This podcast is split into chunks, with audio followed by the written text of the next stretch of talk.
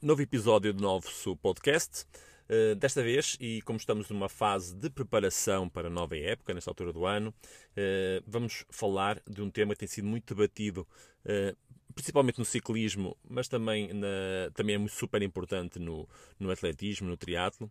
que é a importância do treino na zona 2 para a otimização do rendimento do atleta e os benefícios que isso nos dá para ter mais resultados. Um,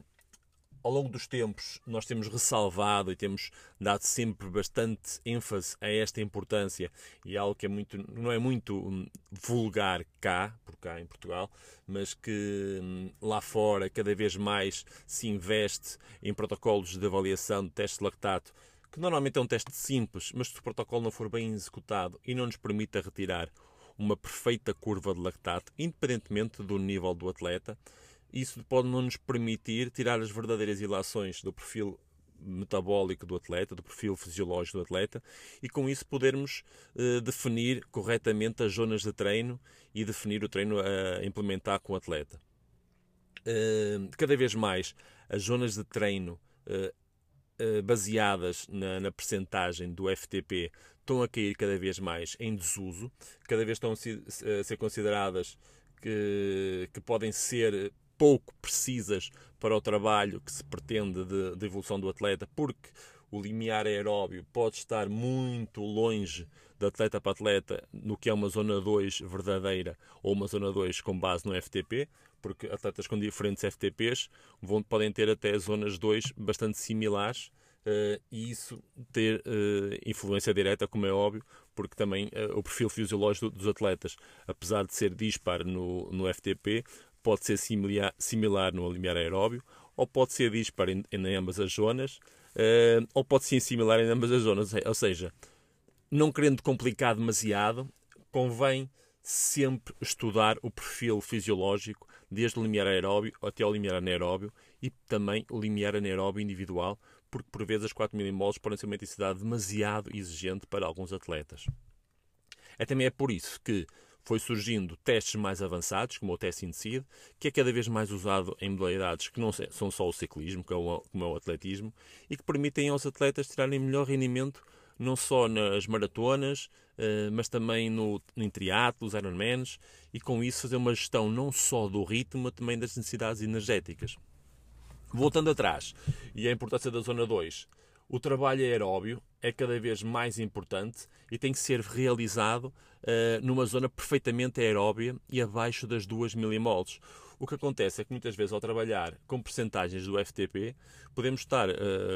a trabalhar a 70% do FTP e estarmos já em cima das 2 milimoles, uh, tendo em consideração o, o atleta. É por isso que hoje em dia apesar de termos as zonas definidas pelo FTP, como é óbvio que é a referência standard, depois convém termos o limiar aeróbio para podermos definir ao certo a verdadeira zona 2, porque é nessa zona onde o trabalho metabólico é de baixo impacto e a repetição do gesto técnico ocorre com maior frequência e se induzirmos o atleta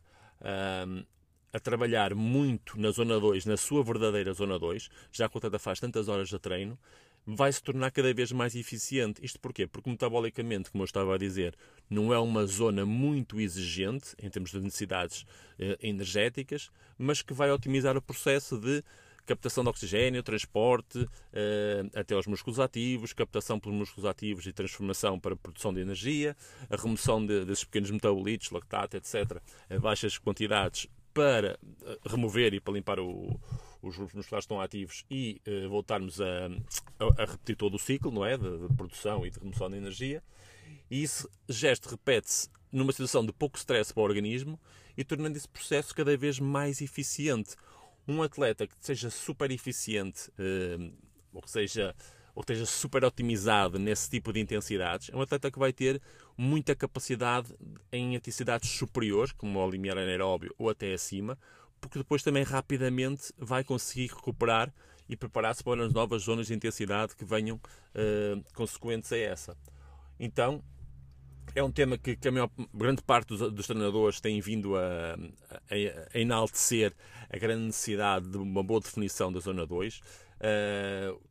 ter atenção com os testes de, de FTP, de, aqueles testes de 20 minutos, totalmente despropositados e cada vez mais uh, pá, caem em desuso e, e são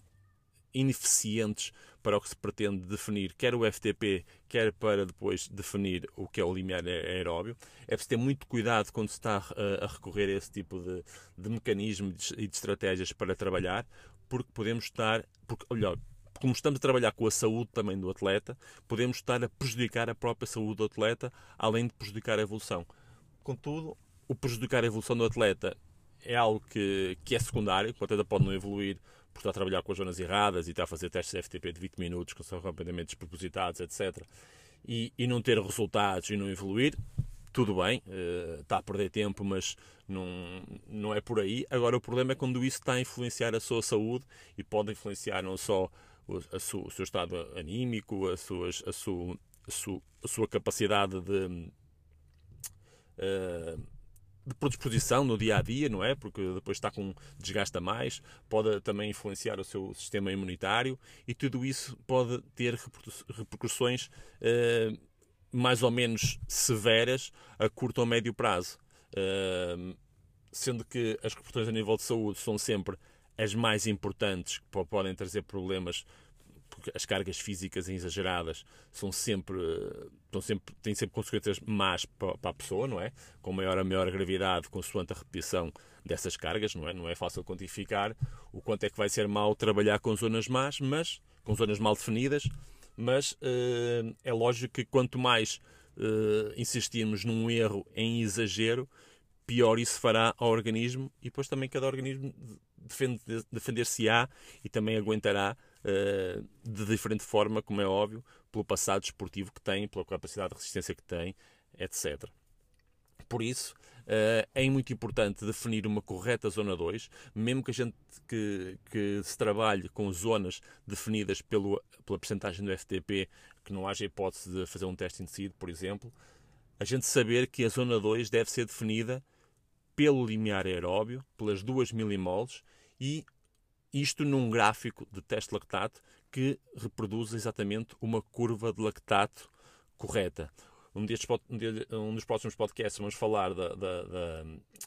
da precisão de um teste lactato, da, da, curva de lactato, porque o lactato, sendo um, um, valor que a partir de uma certa intensidade, pela sua definição, tem uma acumulação exponencial, se não tivermos um teste que traduza exatamente essa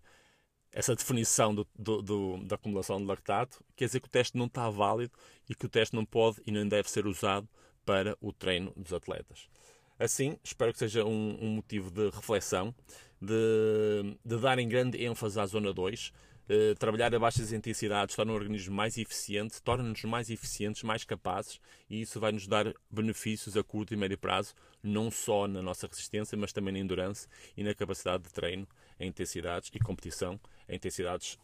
ao FTP e superiores. Bons treinos e voltamos a encontrar em um novo podcast. Obrigado.